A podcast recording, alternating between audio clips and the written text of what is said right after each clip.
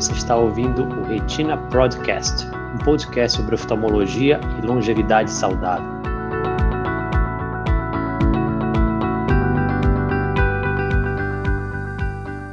Uh, hoje a gente vai falar sobre, basicamente, sobre o glaucoma e como a gente tem que lidar, né, como uh, as pessoas podem lidar com esse, o medo, primeiro, desse diagnóstico, né, e o medo que sempre passa na cabeça de todo paciente que tem glaucoma é o, o medo de lidar com essa perda de visão. Então, é, eu vou chamar aqui a minha primeira convidada, que é a doutora Marta Leão.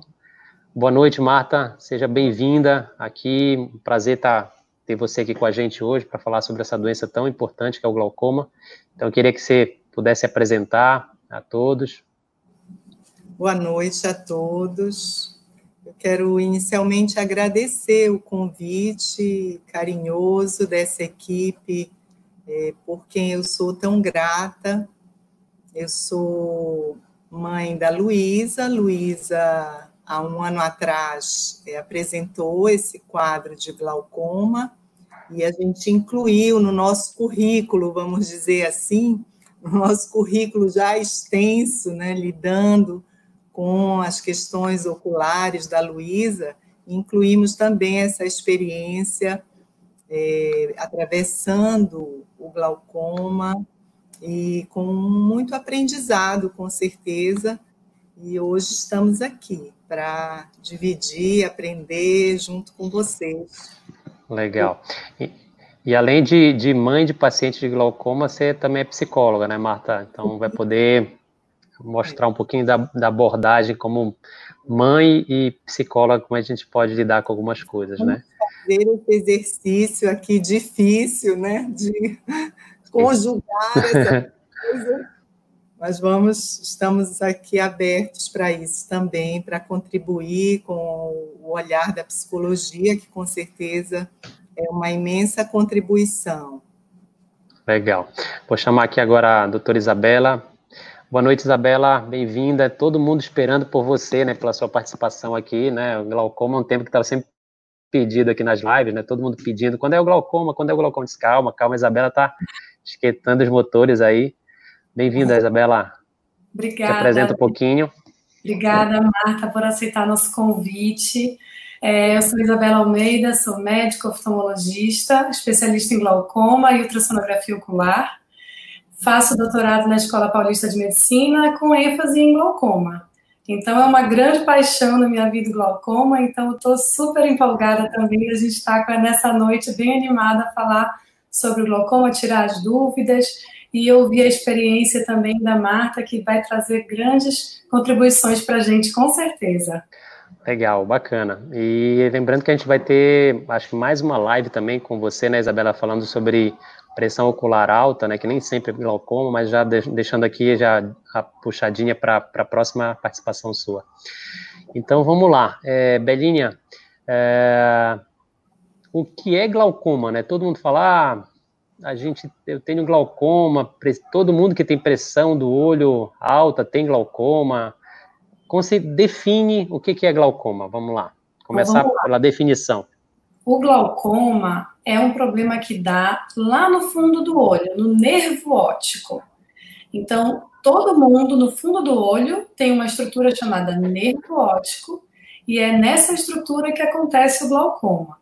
Então, o glaucoma acontece relacionado à pressão. Tem pacientes com pressão alta vão ter glaucoma, mas temos pacientes que mesmo com a pressão do olho mais baixa também tem glaucoma, que é o glaucoma de pressão normal.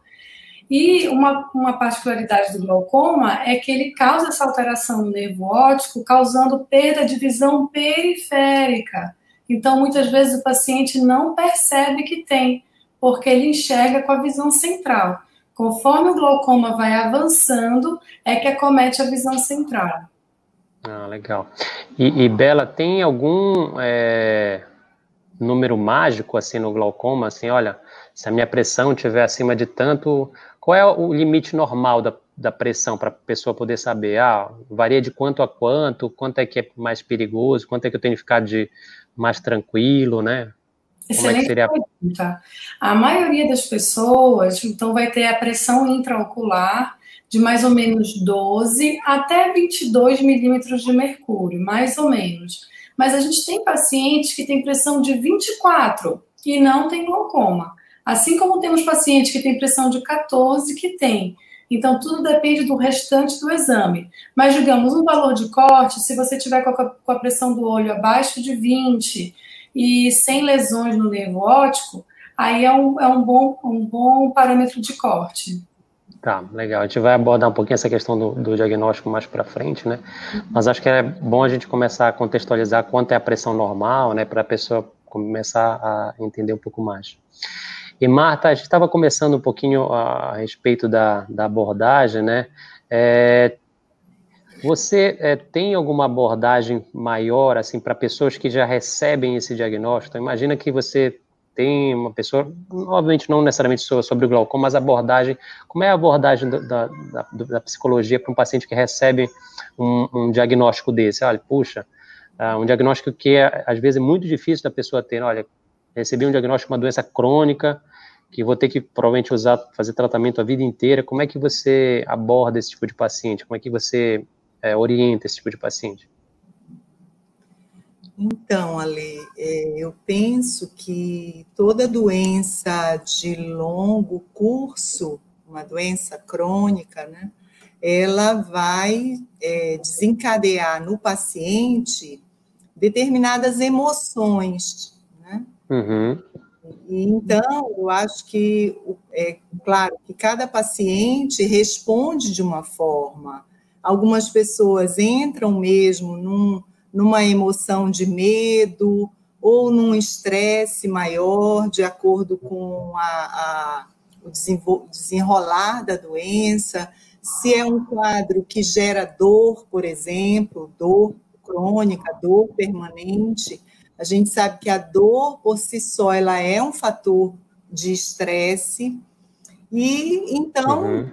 é, numa abordagem é, de ajuda a essa pessoa, a gente precisaria fazer um, um, um, um trabalho mesmo né, com essas emoções, como é que vamos lidar com esse medo, que recurso uhum. a gente vai buscar para enfrentar esse estresse, enfim, uhum. incluir toda essa questão emocional, compreendendo que o ser humano não é só um corpo físico que uhum. um aspecto emocional importante o tempo todo e mais importante ainda no momento em que ele estiver atravessando uma doença, um quadro de, de dor, enfim, né? Então, teríamos que lançar mão de recursos, né? de, uhum. de recursos para diminuir o estresse, para oferecer é, coisas que a pessoa pudesse fazer durante o seu dia, sugestões, uhum.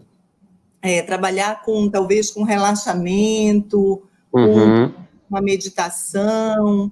É, é, eu penso que numa doença que envolve a questão dos olhos, e aí já trazendo um pouquinho a experiência com a Luísa, né?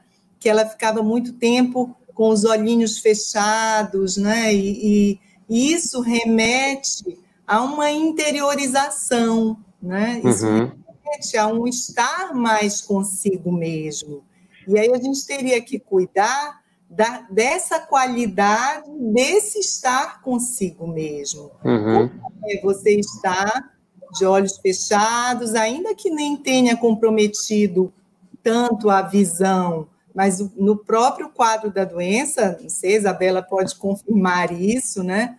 Numa crise, você vai precisar né, estar mais recolhido mesmo. E como é lidar com isso? Como é lidar com o limite, parar suas atividades?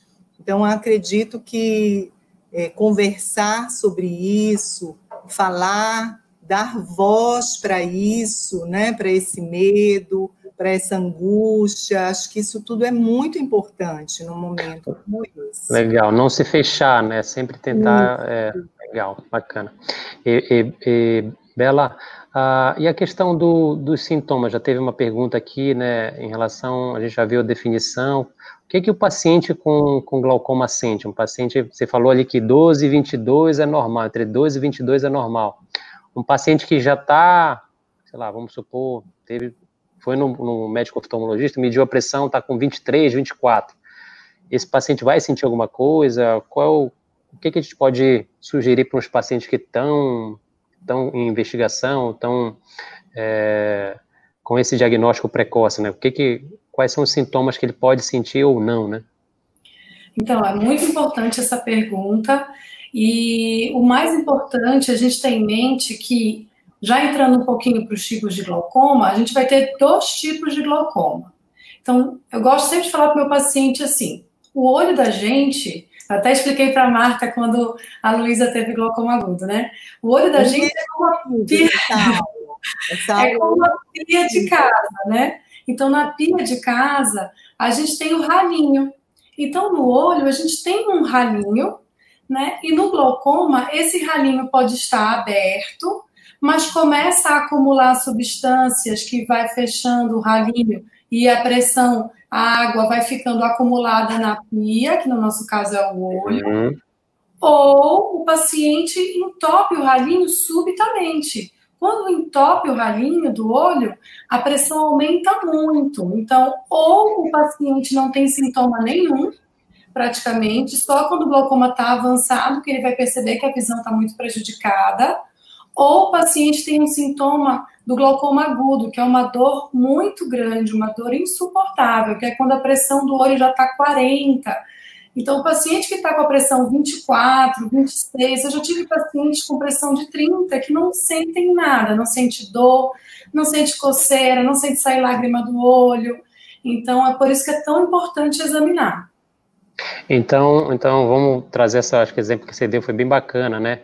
Se o, se o ralinho do, do olho está entupido e vai entupindo devagarzinho, a pressão pode ir subindo, né? E o paciente não sentir nada. Então, por isso que é muito importante, né? Esse, esse... E aí, Bela, mas se o paciente não sente nada, como é que ele descobre que tem glaucoma? Só examinando. E aí uhum. temos que fazer o exame completo, não é só fazer o grau do óculos, tem que medir a pressão do olho, tem que examinar o fundo do olho para ver o nervo óptico, para ver se está tudo bem. Legal. Bacana. E, e, Marta, então a gente já viu que o paciente tem, pode ter esse diagnóstico, né? Então imagina que é uma coisa bem complexa, né, para o paciente lidar com esse o impacto de uma doença de, de, um, de, um, de, uma doença dessa ou de um diagnóstico desse é sempre muito negativo, né? A questão do medo que a gente abordou, né? Uhum. E aí eu queria trazer um pouco agora para, assim, como a gente já, já falou aqui, né? Você é mãe de uma paciente, né, da Luísa, é, uhum. que teve esse problema, um problema, é a Luísa uma jovem, né, que teve um problema muito cedo. Como é que é para o acompanhante, né? A gente sempre fala muito do paciente, né, mas é, acho que tem muitas pessoas que estão aqui que são acompanhantes de pessoa com glaucoma. Como é que o acompanhante tem que se portar? Que tipo de, de vazão ele pode dar? Né? Porque a gente sempre, é, uma coisa que você comentou, né, inclusive, parece que o acompanhante tem que ser de ferro, né, que tem que aguentar tudo, e que não é necessariamente é tão, tão tão ser humano quanto a pessoa que está doente. Como é que isso pode ser é, abordado? Por... Sim. Então, acho que posso trazer um pouco da minha experiência como acompanhante da Luísa no quadro dela. É, é interessante a gente pensar assim: normalmente o acompanhante é um familiar, né? Uhum. Então, a gente, como um familiar de alguém que está passando por um quadro como esse, a gente está ali totalmente envolvido emocionalmente. Eu não sou uma enfermeira, eu sou a mãe. Uhum. Então, a emoção dela vai impactar na minha própria emoção. Sim. E, e aí, assim, se eu não me cuidar como acompanhante, eu posso até contribuir para um estresse maior dela, né? Então, eu, eu, vejo assim, é um desafio, né? Os acompanhantes que estejam aqui me escutando, eu estou solidária a vocês, né? Nessa tarefa difícil, nessa tarefa que requer a precisão dos horários. Eu lembro muito a coisa dos colírios, né? qual foi o colírio, já pingou, não pingou. A gente sabe o quanto é importante no glaucoma, porque é a medicação que é que é oferecida, né? São os colírios. Então, assim, os horários e toda aquela, aquela movimentação da casa em torno daquele, daquela pessoa que agora está doente. Uhum. E, ao mesmo tempo, a, a, o acompanhante, no caso aqui, a mãe, visitada também pelos medos, pela angústia, pelo desconforto de ver ela sofrendo, né? ela sentindo dor, sentindo todos os sintomas.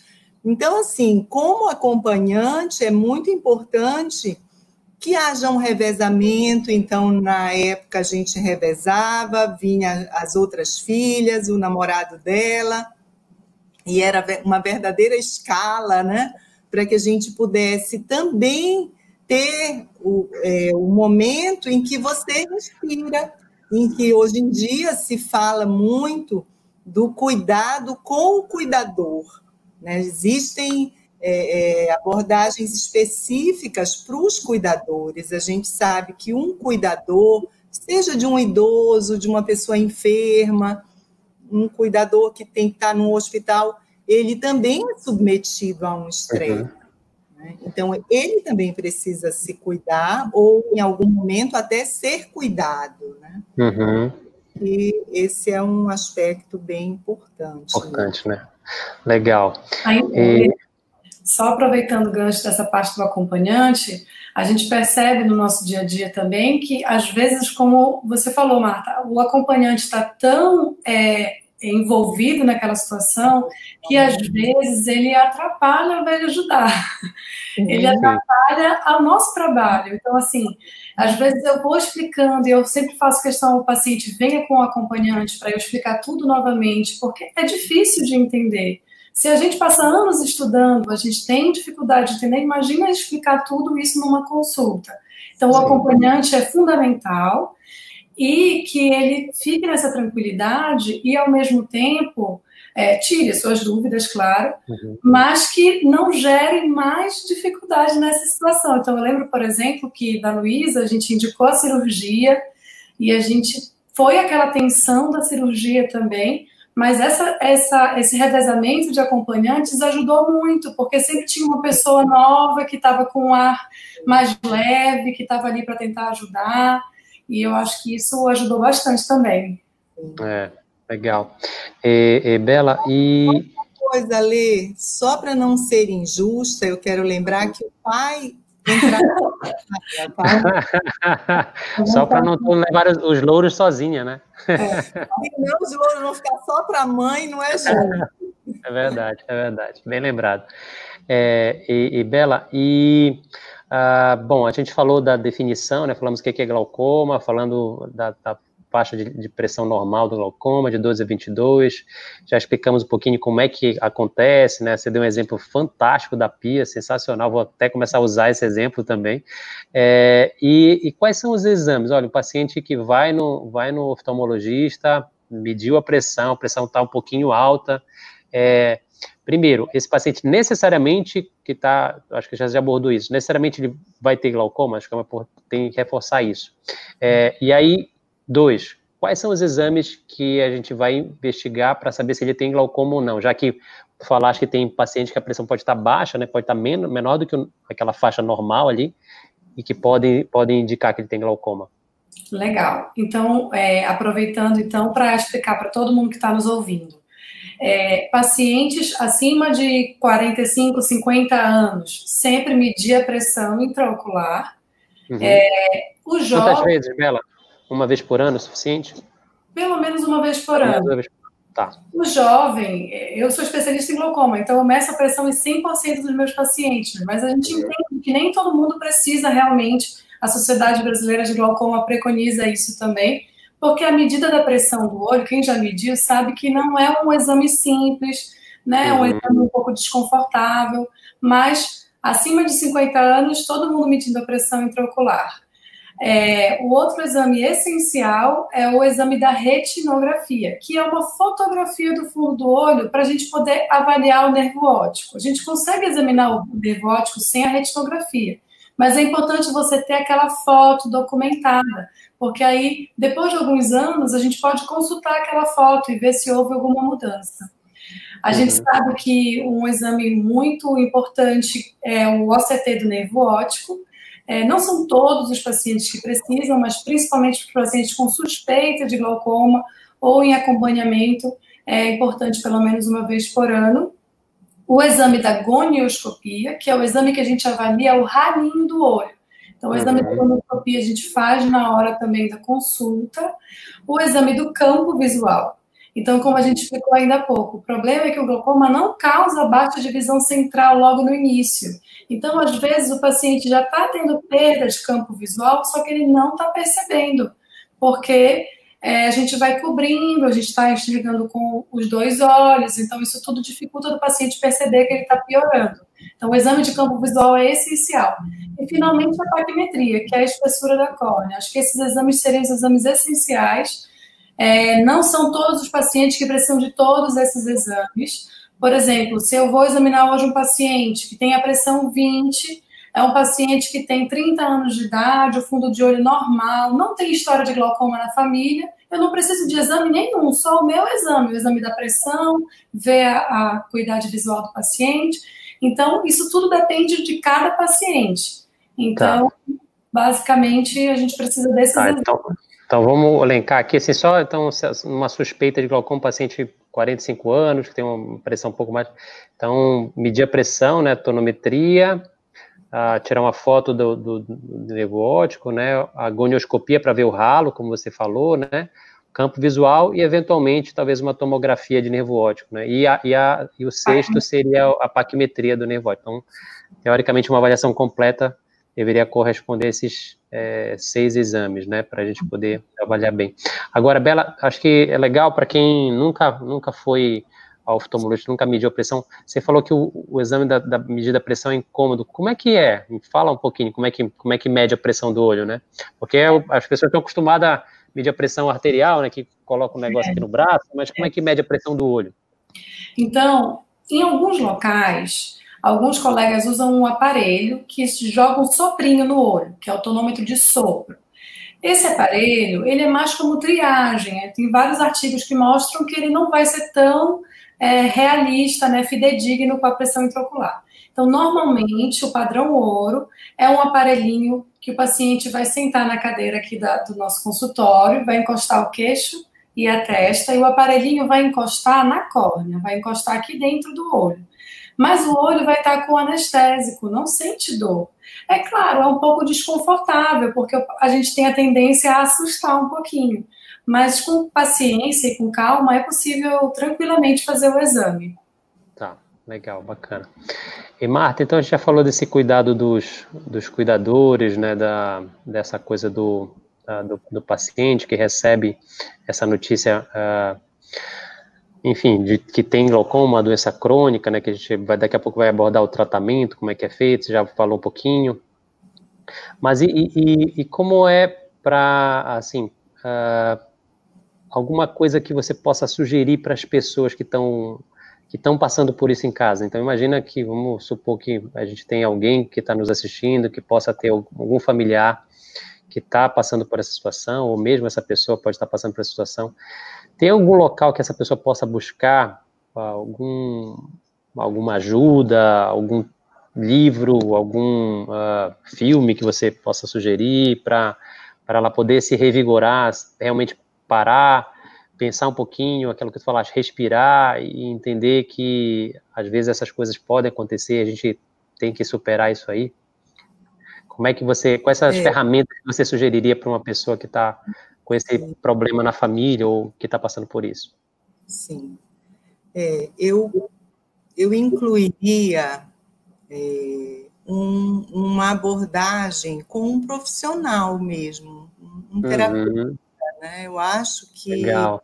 se a pessoa está vivendo uma situação que para ela está sendo é, algo difícil, que está mobilizando emoções, que gera toda uma insegurança. É, de um modo geral, a lei é importante a gente contextualizar na nossa sociedade assim.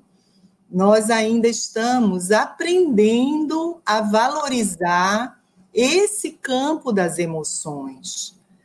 Qualquer sintoma que qualquer pessoa tem do ponto de vista físico, ou ela vai se automedicar, ou ela vai imediatamente para uma emergência, vai procurar um médico, vai ligar para um médico.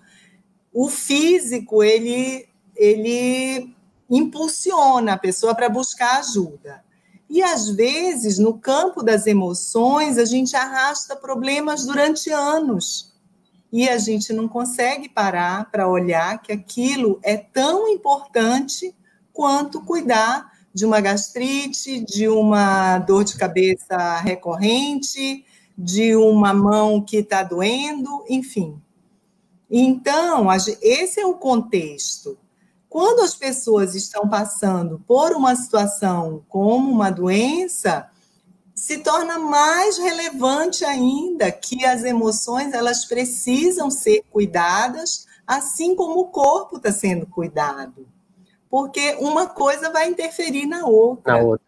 Um paciente que vocês atendam que esteja bem emocionalmente, ele vai dar menos trabalho para vocês. É ou não é? É, é verdade, é verdade. Trabalho. Um paciente que esteja inseguro, cheio de medos, ele vai fazer mais perguntas, ele vai solicitar mais, ele vai demandar mais, né?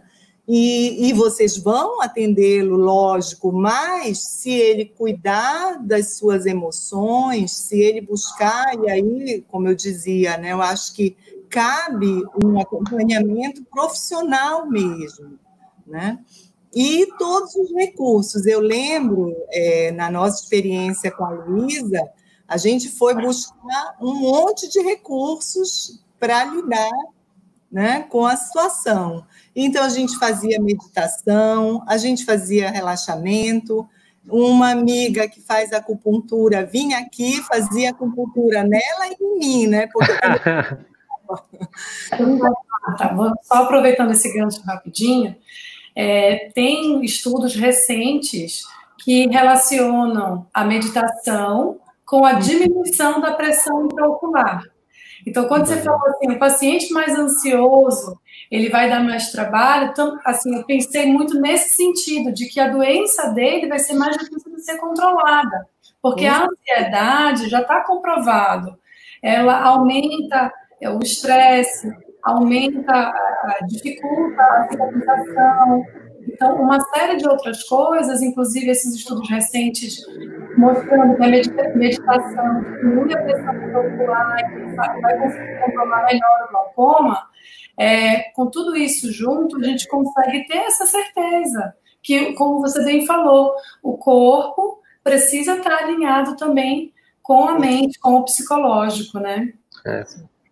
E uma coisa que é importante pontuar também, desculpa te interrompendo aqui, Mata, antes da sua conclusão, é que lembrar que isso tudo é uma mudança gradual, né? É uma coisa que a gente está tentando justamente esse objetivo dessas, dessas 21 dias, né, para a gente tentar mudar o hábito das pessoas, né? A gente sabe que as pessoas quando fazem uma coisa por 21 dias é muito mais fácil você mudar um hábito. Então, essa coisa é uma coisa gradual. As pessoas, é, às vezes, têm ansiedade, olha, vou fazer e vou, vou de uma hora para outra isso vai acontecer, e é realmente um processo de construção, né, isso aí. É, e isso me faz lembrar, Lê, esse momento que a gente está vivendo, uhum. da pandemia, né? É, e o quanto esse momento ele, ele se assemelha a um quadro agudo, né? porque nós também estamos submetidos a um estresse pela, pela insegurança que a pandemia nos traz, de várias ordens, e ao estarmos mergulhados nessa, nessa condição, a gente também precisa cuidar. Então, é, eu fico imaginando que uma grande parte das pessoas que estão indo para as emergências com sintomas da Covid, uhum. muitas vezes estão ansiosas, estão com muito medo, e aí uhum. confundem, acham que os sintomas são potencializados. A nossa mente ela é poderosíssima, a gente que ainda não sabe usá-la, né? Nosso benefício. Então, é, é, fazendo essa comparação, e aí o tema ansiedade é um tema hoje muito atual, porque os índices de ansiedade e depressão, eles, eles se multiplicaram, né? Uhum tem de gente manifestando sintomas né, de ansiedade, de medo, e isso a gente sabe que compromete, como a, a Isabela falou, né, compromete a própria melhora do paciente. Se você tiver mais ansioso, você vai comprometer todo o funcionamento, né? Às vezes até gerar outros sintomas enfim, então, recursos. A Isabela trouxe a questão da meditação, já associando aí. Uhum. Que legal, né? A gente sabe os benefícios da meditação para inúmeras, inúmeras coisas. doenças. Redução da ansiedade, inclusive, do medo, de problemas é, físicos mesmo, estudos que mostram pacientes é, de câncer em estado terminal grupos que são submetidos à meditação e outros que não são. Esses que vivenciam a meditação têm uma sobrevida maior, uma qualidade maior, enfim, é um recurso maravilhoso. Mas a gente sabe que não é fácil, não é da nossa Sim. cultura, né? Meditar, uhum. Silenciar, a gente é tagarela, a gente fala muito, a mente não para. Então, é difícil mas são pequenos hábitos que a gente pode ir introduzindo no nosso dia a dia. Começa, às vezes, por um relaxamento, e você pediu ferramentas. O YouTube, hoje a gente tem essa maravilha, né? Tem muita coisa uhum. que é boa, mas tem tanta coisa boa lá. Tem inúmeros é, é, canais que oferecem meditação, visualizações, relaxamento yoga nidra, que é um relaxamento profundo, que é maravilhoso, que você não tem que fazer nada, você só tem que deitar e ouvir a voz e seguir os comandos, né? E é maravilhoso. Então, assim, tem inúmeras possibilidades de melhorar essa qualidade, que eu acho que o importante é isso. Legal. E... problema, mas saber que a gente pode viver com qualidade. Excelente. Isabela, e em relação ao tratamento, né? Então, o pessoal já perguntou aqui sobre colírios, sobre cirurgia, né? Ah, o que, que é hoje um paciente que acabou de receber o diagnóstico de, de glaucoma? Qual é a melhor abordagem para esse paciente? Sabe que tem, tem alguns tipos de laser, né, mais modernos hoje para glaucoma, né? E aí tem, tem tanta coisa que surgiu nos últimos anos sobre glaucoma. Queria que tu comentasse rapidamente sobre as formas de tratamento. Então vamos lá. A gente tem que pensar qual tipo de glaucoma que o paciente tem. Se o glaucoma tem, se o paciente tem o glaucoma de ângulo fechado, então a gente vai ter que lançar mão de um laser, que é a iridotomia, para tentar abrir o ralinho do olho. Associado. Então, só, só voltando, o glaucoma de ângulo fechado, que aquele paciente começa com uma pressão muito alta de uma hora para outra, né? Então, Isso. esse é o de ângulo fechado. Tá? É. Apesar de que a gente também tem glaucoma de ângulo fechado uhum. que vai fechando devagarzinho. Devagarzinho. Mais comum, o que é mais é o de agudo, né? Então faz o laser da iridotomia. Depois que o ralinho abre, você pode, de primeira linha, usar um laser chamado SLT. Esse uhum. laser, ele vai atuar no ralinho do olho. É como se ele estivesse desentupindo o ralinho. Então, uhum. é um laser muito bom, muito moderno, e que você consegue controlar a pressão durante um ano, às vezes ele é reaplicado e você não precisa de colírios. Certo. Dependendo do tipo de glaucoma, o paciente não está indicado esse laser, ele já vai precisar ir direto para colírios é, e às vezes é, mais de um colírio. Aí tem que pingar uhum. o colírio no horário certo, tem várias classes uhum. de colírios. E finalmente, se dependendo do tipo de glaucoma mais uma vez, ou se mesmo com esses recursos a pressão não controlou legal, aí precisa de cirurgia. Aí daí uhum. várias cirurgias, vários tipos de cirurgias, mas a gente só indica quando o laser e os colírios não deram conta. Tá, então, então uma, uma pergunta que é sempre comum né, no paciente que vai fazer cirurgia de glaucoma, né? É, a, a, a cirurgia, na verdade, a gente indica é, quando os colírios ou o laser não funcionaram para controlar aquela pressão de forma adequada, né? E aí, é uma coisa que sempre deve acontecer com você, né? Ah, vou operar de glaucoma, mas doutor, eu vou voltar a enxergar, vai voltar a melhorar a minha visão? O que, que a cirurgia vai fazer no meu olho? Então, é muito interessante essa pergunta, essa é uma coisa que eu falo sempre para meus pacientes. Então, se o paciente já chega para mim grave, eu vou ter que operar direto, eu não só fazendo uhum, um parênteses uhum, nessa uhum. informação? Sim. né? Se o paciente fez todo esse tratamento e a pressão não controlou, vamos ter que operar. E a cirurgia não é para melhorar a visão. A cirurgia uhum. do glaucoma é para baixar a pressão de dentro do olho. Baixando a pressão, a gente consegue que a visão não piore, que o glaucoma não avance. É este o objetivo. Exceto se a cirurgia do glaucoma for combinada com a cirurgia de catarata. Aí, normalmente, a gente consegue melhorar um pouquinho a visão porque tirou a catarata. Mas a cirurgia do glaucoma sozinha não melhora a visão. Legal, muito importante isso para a gente. Então, o objetivo principal da cirurgia é o controle da pressão ocular, né? Então, isso é muito interessante a gente frisar, né? E, bom, a gente está chegando aí no, no, finalzinho da nossa live, e aí eu queria perguntar, Marta, é, queria que você deixasse uma sua mensagem final aqui, né? Como mãe, psicóloga, o que que você poderia deixar de uma mensagem para as pessoas que estão te escutando aqui? A gente chegou a quase 100 pessoas aqui acompanhando a live, que possam estar tá te ouvindo, que possam está passando por esse problema, um problema parecido com o familiar, o que, que você poderia falar para essas pessoas? Então, imagina que você está falando no ouvidinho delas. É, seria bom mesmo, né? estar nos olhando seria muito bom. Quem sabe, né? Depois. Sim. É, então, é,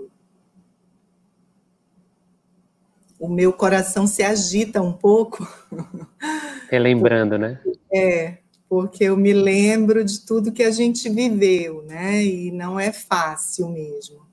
Então, é, eu quero dizer que eu sei como é, eu sei desse lugar de mãe como é, é mas eu sei também que os nossos pacientes, no meu caso era minha filha, eles trazem uma força muito grande para lidar com isso. E é. eu acho que lembrar isso nos aquece o coração. Lembrar é. que isso é próprio do ser humano, Ale. Qualquer é. um de nós que viva uma situação difícil, a gente tem a força dentro de nós para lidar com aquilo. Uhum. Às vezes a gente não consegue se conectar com essa força, mas ela está lá, né? E a Luísa, ela, ela, ela mostra isso, né? Ela uhum. demonstrou isso para gente, que ela tem essa força de vida, que ela tem esse propósito. Eu, eu gosto dessa coisa da gente pensar que uma pessoa que passa por uma situação como essa, a vida dela não pode se resumir ao glaucoma. Isso é o pior que ela pode fazer por ela. A vida dela é muito mais que isso. Se ela puder se conectar com a força, com o propósito, encontrar algo que faça com que ela queira superar aquilo. Né? A gente tem inúmeras histórias lindas na humanidade que nos trazem isso. Eu lembro agora da história, não sei se tenho tempo, posso falar mais um pouco? Tá? Pode, claro, não, pode. Não, não, pode, vontade.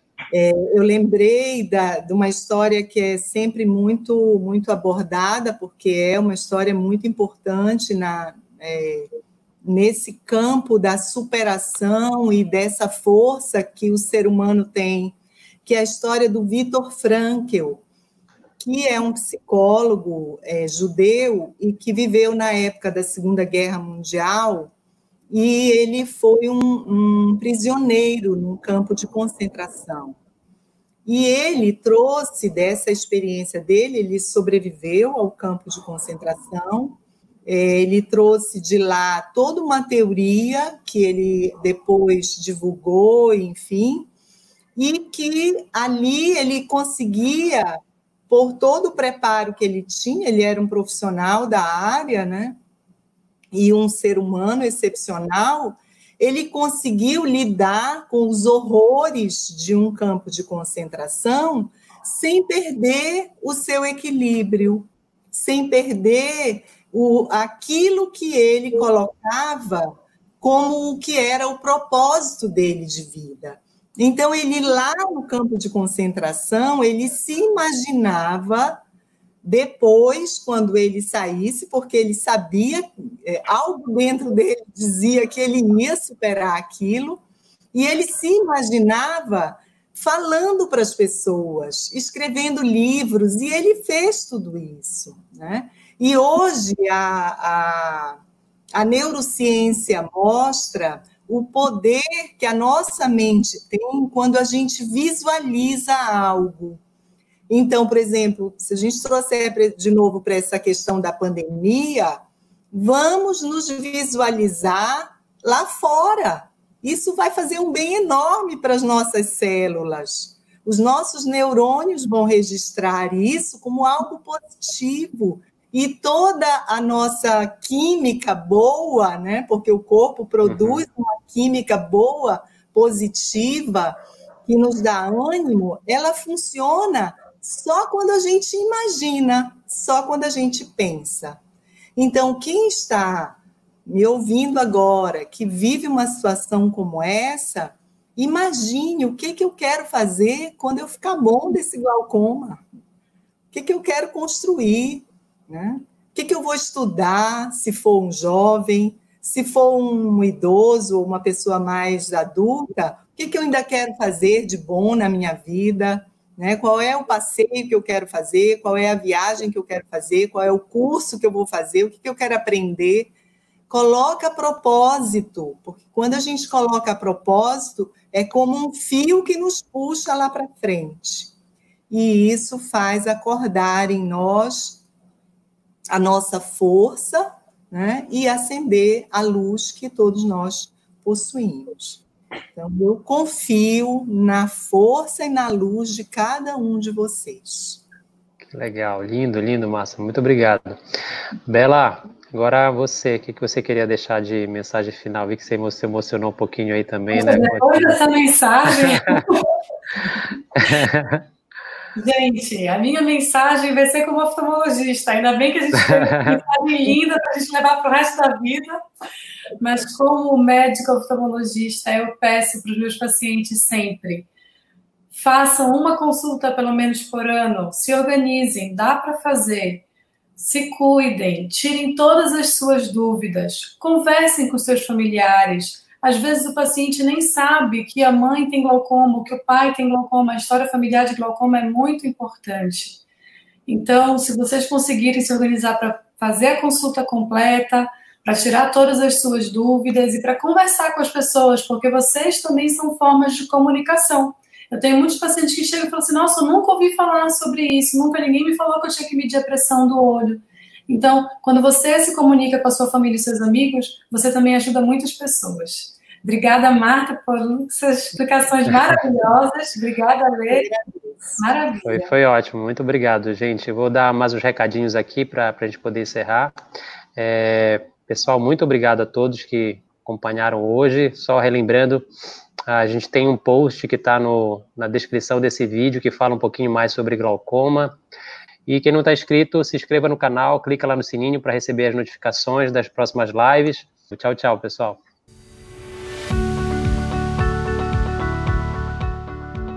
Esse foi o Retina Podcast. Os áudios deste podcast têm origem nas lives que gravamos no YouTube. Para ter acesso ao vídeo, acesse o link na descrição.